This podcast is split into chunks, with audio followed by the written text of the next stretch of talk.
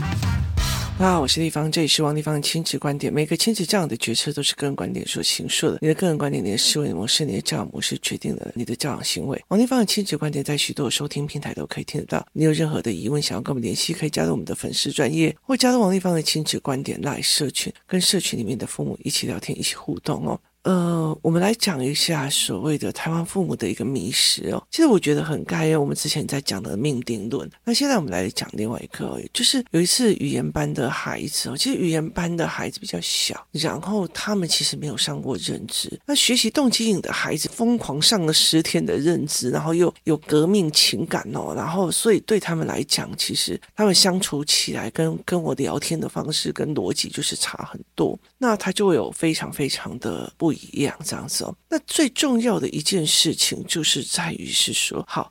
这是是一个很重要的一个概念，就是他们不一样。那我有一次就是我们帮语言班的小孩做了一个，就是带他们一起出去，就是一起去互动去玩，然后办了一场活动这样子。那这场活动的时候，其实的包括说，哎，有吃的，还有一起用餐啊，有干嘛哦？可是很大的一个因为我的特点就是带孩子去看孩子的状况。例如说，有一个孩子，他明明就是会想的小孩，可是因为他脑子里面想的没有办法组织，所以他常常用的一个叫。叫做消极反应，我不想来，我就站在门口，我就不动了。你知道意思吧？你有爱给勾起啊，一个挡，就是他的一个概念是我不想来，我也说得出所以然，但是我就是不想哈，恋爱搞勾紧。所以你在看他这个动作的时候，我就觉得哦，那他认为就只要我不想就可以不要做，或不需要我就可以不要做，也就是所谓的凡是以我感觉为主的一个概念，那我必须要给他下什么样的认知思考课？那有一个孩子，他就会觉得哎，意见很多或干。嘛这样子哦？那例如说，我之前有讲过一个孩子，他就是一直在玩打打闹闹的游戏，然后等到看到大人来，他就会往后缩。那你就清楚的知道，这个孩子在玩的过程里面，他没有正确的玩法，他也没有办法理解别人玩法，所以他其实一天到晚都被骂，所以他在人生当中累积了非常非常多的被骂的经验哦，所以他是一个很受伤的孩子。那他应该要做什么？其实又有另外一个教案跟思维要做。那个时候有一个妈妈就来问我一件事情哦，她就问我说：“难道我就不能让我的孩子就是某一些事情就就做 OK？” 我就跟她讲说。就是很多的父母，其实就像我们在之前在讲，很像《白蛇传》里面的白素贞，就是就是好像我的小孩子要生出来了以后，然后到最后十八年后，我进绿雷峰塔十八年后，他就会变成状元，然后来这边恪守天地，然后后把我救出去，然后希望养我颐养天年哦，孩子们，你们真的太天真了哦，怎么有可能？因为对我们来讲，它是一个很没有可能的思维，凡事都一定有原因哦，有很多的概念哦，跟思维每一。个孩子其实都不一样哦。那现在的论点跟以前有论点不一样，因为现在很多的 YouTuber 啊或干嘛，它是一个片段来教你的哦。那后来我其实就很老实的跟他讲说，我早期在做游戏团的时候，我经历了将近十几年的免费的游戏团，那时候来的人真的都是在蹭免费的，免费问、免费教、免费干嘛？他们白眼狼也非常的多。那很大的一个原因是在于是，当他没有办法去理解你为什么对他好的时候，他一定会告诉你，因为。你欠我的，例如说，如果今天就觉得说啊，地方也要赚钱呐，哈，所以这反而就对他来讲，这是我付了钱，你应该要教我，这个是平等的。可是因为我什么东西都没有付，你就一直教，一直教，他就觉得是你欠的哦，所以他脚还丢在那里，你要跟他一起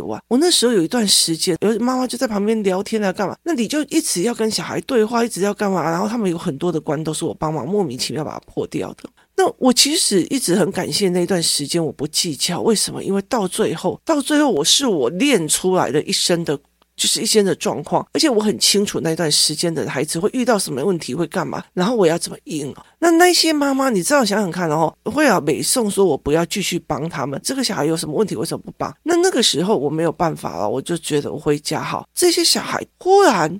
回到家里面了，他们的思维跟模式跟干嘛，跟妈妈对不了线了，状况就会开始一直起来啊，然后妈妈就更恨，谁叫王丽芳那时候不把我加入哦，就是为什么不要用我，为什么不要帮人帮到底？我最好帮到你的儿子还生小孩啦，就是你孙子是不是也一起帮啊？就是没有人去做到这样，所以其实所谓的免钱的，跟你用高价的去找学生跟找学习营的人的伙伴的时候，你至少可以过滤掉一批，就是过滤掉一批很大的，这就很像就是台大的 EMBA 为什么要三百零八万？它就是过滤掉一批拿来蹭的那一群人，那么。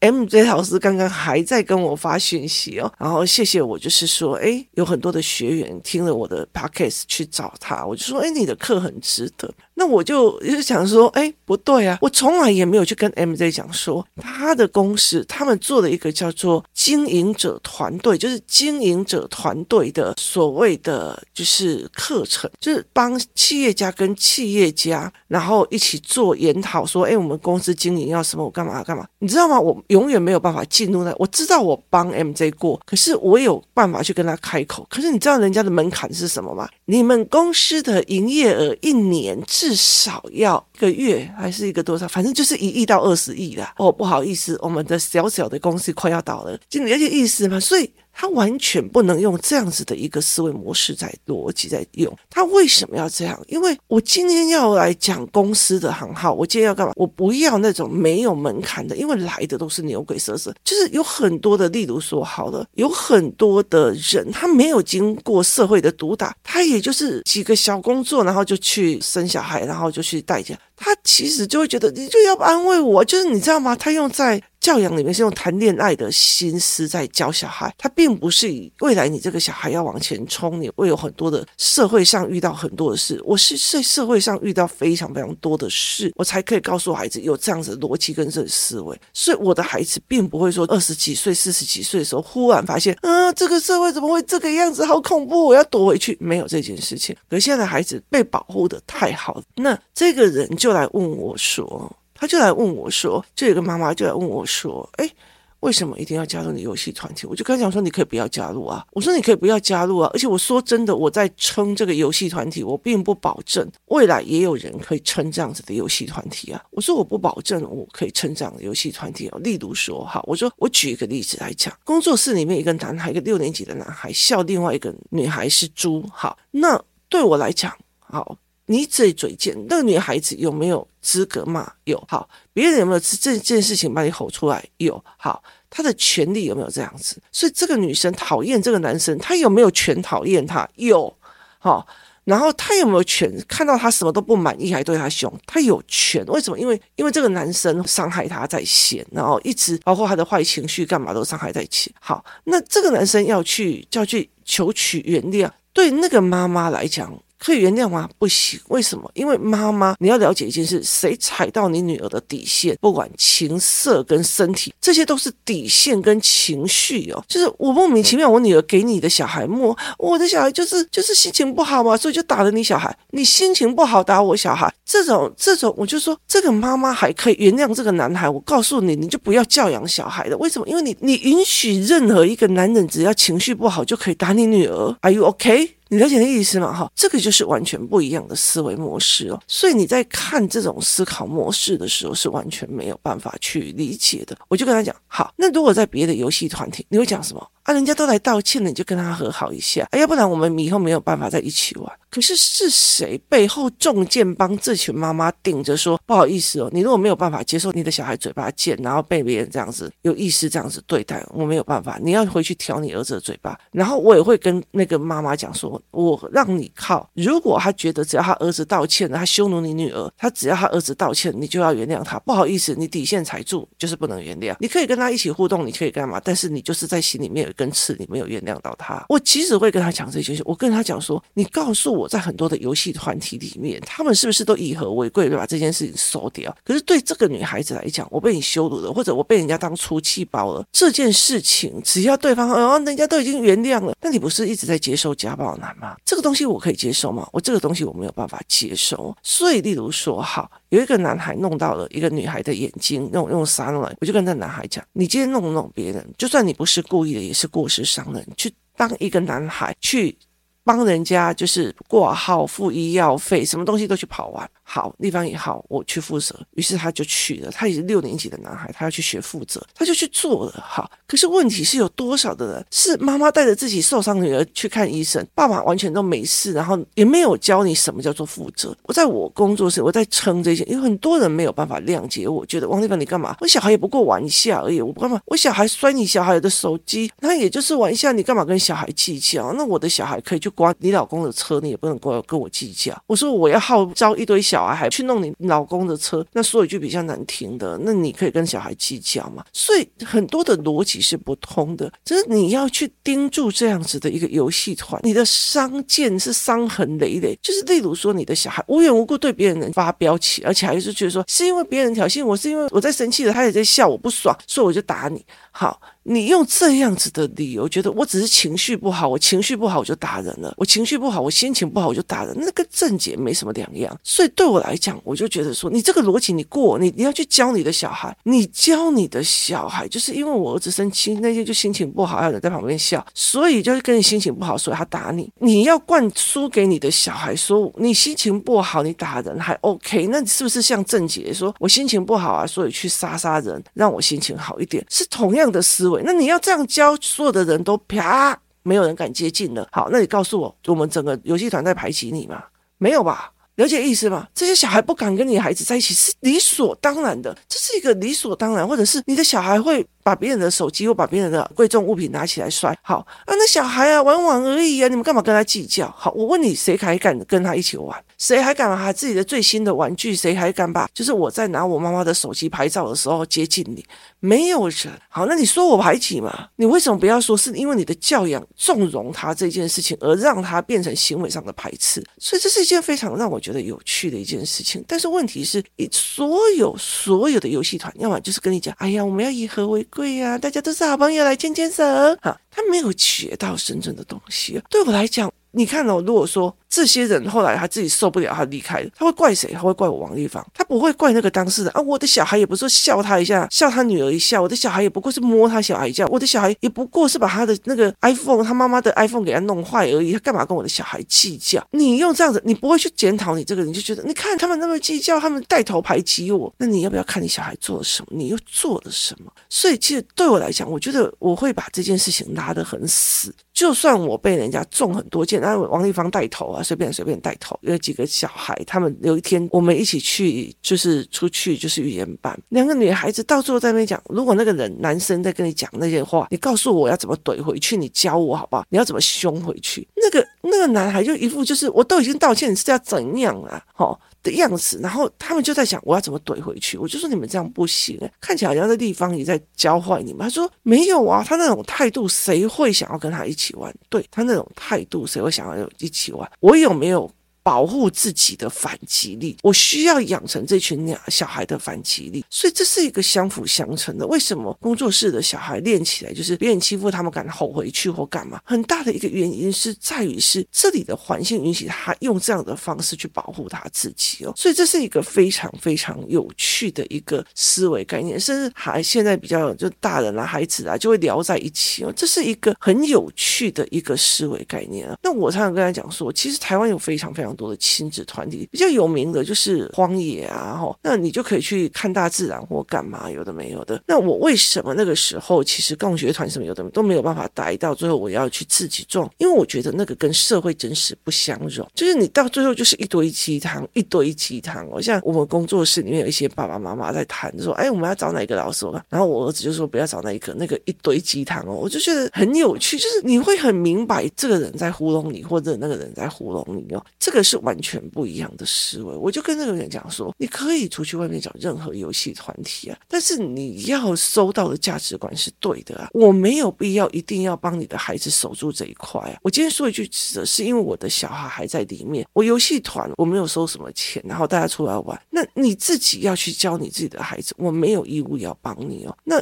后来就是这样一群人，他们来请教我干嘛？我们可以交流，我们可以互相问问题，可是不代表你的孩子所有状况变都应该帮你负责。所以这是一个非常有趣的一个概念哦。你今天你的小孩在学校里面被别人，例如说从后面拉内衣呀、就是男生玩那个打内衣。那个工作，我今天说一句啊，你的女生如果没有办法起来大声骂下去的话，他就是会一天到晚被人家用这种恶劣的玩法在玩。好，那。他在从哪里练出这种东西？当然是从他的生活中里面，他跟人际关系里面啊。这样有一个妈妈在问我一下：“我的小孩没有自信，我一定要让他有安全感。”我说：“你们都搞错了，安全感跟自信根本就不是从安全感来的哦。”娘娘，我从以前到现在，我妈妈这样一天到晚想要抛弃我，我从来没有安全感过。但是本人莫名其妙，不是莫名其妙，用理性拉出自信感，就是逻辑思维拉出自信感，这才是一个非常重要的一个概念。可是台湾其实是没有逻辑思维。台湾的功课你越写越多，你觉得这到底对还是错？这到底对还是错？对的很摇摆，错的就很心虚。那个东西拉不出来自信感哦。然后对的还有更对的、更厉害的在后面哦。然后就觉得我要刷刷你的锐气哦，这才是一个很重要的一个思考模式。那你怎么去想这一件事情的？你怎么去思维这件事情的？它很重要。我就说很多的时候你要想想看，站在我的立场，我没有必要帮你经营这样子的游戏。团体或大家一起玩，因为我没有必要处理啊，我没有必要去处理这一块，我没有必要去处理这个思维。你的孩子有没有办法吼出去？有没有办法讲出去？有没有办法展现他自己的说话能力啊？它是一个非常重要的一个概念哦。那所以你来我的团体看，你不会觉得这群人都是很乖啊，像乖宝宝那一型的，不好意思，那一型的很容易变哦。然后我会让他们允许一点点话，允许一点，最重要就是大量的对话。所以小孩才赶快去跟他讲说：“那个龙龙老师，我跟你讲，你叫我。”要勇敢比出中指，结果后来我比出中指被老师罚站四十几分钟，然后我们就快狂笑。那就是你不分场合，就是当别人欺负你的时候，你其实你要去找一些你可以保护自己，但是不伤人，也不会让自己落入法律问题的一个手法。然后我们就在聊这一件事情，我就觉得非常非常的有趣哦，就是这整个思维概念是让我觉得很有趣的。那你需不需要那个团体？你需要那个怎么处理的？在这个权责区分里。面你有没有搞清楚？就是站在孩子的角度去分权责的区分市场，它是一个非常重要的一个概念哦。所以我常常会在跟他讲一件事情，是你怎么去建立孩子的这个概念。那我就在想说，今天小孩的自信在于是我在这里，我用了这些方法保护自己的。我今天做了什么事了？像我游戏团哦，那天在就是我带去山上，然后大家一起在聚餐的时候，我就带了很多的，就是所谓的玩具飞机。然后纸飞机，然后就有小孩就来跟我讲，地方有可以拿一个吗？那里面有非常多的人用我的方法很特别，就是我其实已经在这里面去看，就是哪一个小孩就是觉得，哎，给我，我也要一个。就是了解的意思吗？就是我其实可以听到那个语汇的变化。那有一个小孩，他以前都不讲话，然后跟谁都不讲话这样子，然后但是他默默的走到我旁边，然后很小声的说：“请问我可以拿一个吗？”然后我就说：“好啊，我跟你说。”别人哪一个啊，哦，都会觉得很害怕。那我觉得你勇敢讲，我给你，然后我还送他一支笔。哦，那个眼神之自信的、之开心的那个表情，真的让我觉得，我觉得光陪孩子去看，从不敢变成敢，从我这样子，原来我讲了就没事，我就拿到那个脸上所发出的自信，真的是太有趣了。就是那个东西，你会去，我觉得。教养是为什么？生孩子的最终目标是陪他一段的这个过程，享受你自己在付出，享受你在成长，享受你在重活一个童年跟重活一次青春期的那个过程。那你如果要去重活一次童年跟重活一次青春期，一个很大很大的概念是你必须陪他去。真的置身在他的角色跟立场去玩一次，去 happy 一次，去干嘛？你不是来侍奉孩子的，你不是来服务孩子的，你是在。陪着他们熬过有人跟我讲东西的时候，有人来欺负我的时候，我要怎么勇敢的骂三字经出去？我要怎么去帮我自己拿到我想要的资源？我怎么去开口说这件事情？这些都需要有一个团体跟环境去练他们的。那说一句比较难听的，我在这个团体跟环境里面，我后面背后受多少的伤？那我受了一堆的伤，我受了一堆人很多的不谅解，我觉得很值得啊！你看这些小孩很 OK。可是对我来讲，我觉得没有必要一定要还要再去组游戏团或干嘛，因为这里面所有的事件或过程其实都很难煎熬，就是它是一个很煎熬的一个过程，但它也是一个非常有趣的过程。其实你在看小孩成长，他从进来的时候，我常常在讲，他进来的时候是什么样貌，现在是什么样貌。很多人说啊，他怎么看得出来？没有啊，他怎么是这种人？天哪，他怎么有可能是这样？像很多的人在讲说，结婚的意义是什么？就是曾经有一个人记得你年轻的样子。记得你神采飞扬、年轻、享受纯纯的爱的那个样子，跟我可以记得他当初来卡了多少关，心里含了多少恨，后来慢慢整个疏解开来，然后笑容扬开的那个样貌，那正是让我觉得非常非常过瘾的一件事情哦。但是你也其实很清楚一件事，也有那种扬开了之后，妈妈抓回去，然后过没多久就归长海聊聊的那种难过，其实都是有的哦。所以对我来讲，其实是一件非常值得思考或有趣的一件事情。没有一定要用游戏团体哦，我觉得你如果可以讲就是这样子哦。那说一句比较难听的，以前我在我在小时候的时候，我们家的晒谷场很大。然后后来搬到镇内的时候，那一条路本来原本是死巷，是死路，所以我们后来都一群小孩在那边玩。我们在那里用这种狼井岁数底下干嘛交陪来交很多，所以这对我们来讲其实是已经习以为常的一件事情哦，所以非常的有趣哦。我觉得这整个过程是对我来讲是一件有趣的过程，而你现在正在陪孩子经历这些过程，那我就觉得说，对，没有游戏团体，他没有办法看那么。多人，他没有办法看那么不同的孩子的面相、不同的思维，他没有办法去看到我讲某一句话的时候，A 孩子反应什么，B 孩子反应什么，C 孩子反应什么，他没有办法去预估他们这些行为跟准则，他没有办法在五六个人当下一嘴一嘴的说，走，我们去 seven，然后我们等一下要吃什么或干嘛，有的没有的去做这样的决策，然后去听别人想要什么，别人要什么，别人不要什么，去做这种决策行为，这也是一个非常非常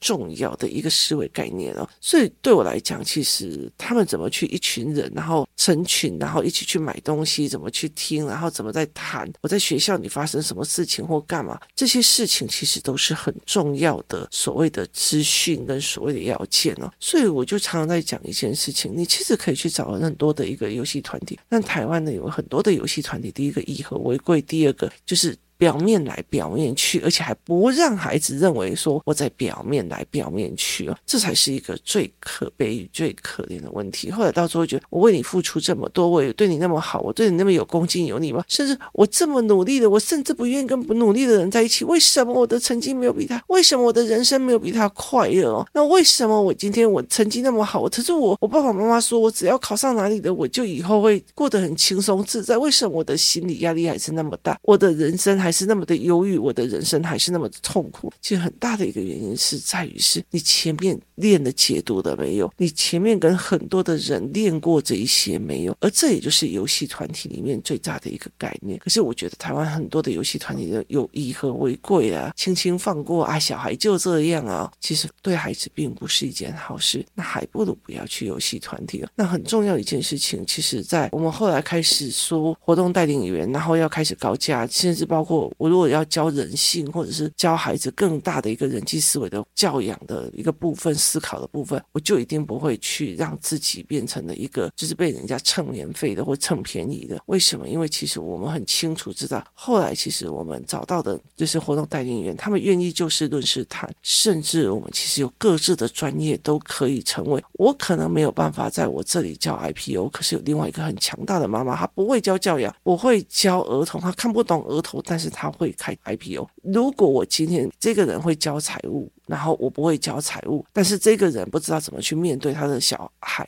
我帮他，但是财务的部分麻烦以后他成为这一群孩子共同的导师，所以我才会跟他讲说：你一定要强大，你一定要强大。你偷懒，你在旁边蹭别的，其实别人都会看得清楚。所以后来其实我们已经找到了，例如说做部落格很厉害的，做 IPO 很厉害的，做什么东西很厉害的这一群的孩子已经开始展开对话了。觉得对我来讲，这是一个非常有趣的，因为这一群孩子从游戏团体转变为思考上课的团体，接下来他其实要跟一群很厉害的大人开始研究的各自的专业，这才是一件有趣的事情。至少可以在上国中或上高中那么无趣的人生跟知识点的灌输当中，有一个不一样的思维跟学习模式。谢谢大家收听，我们明天见。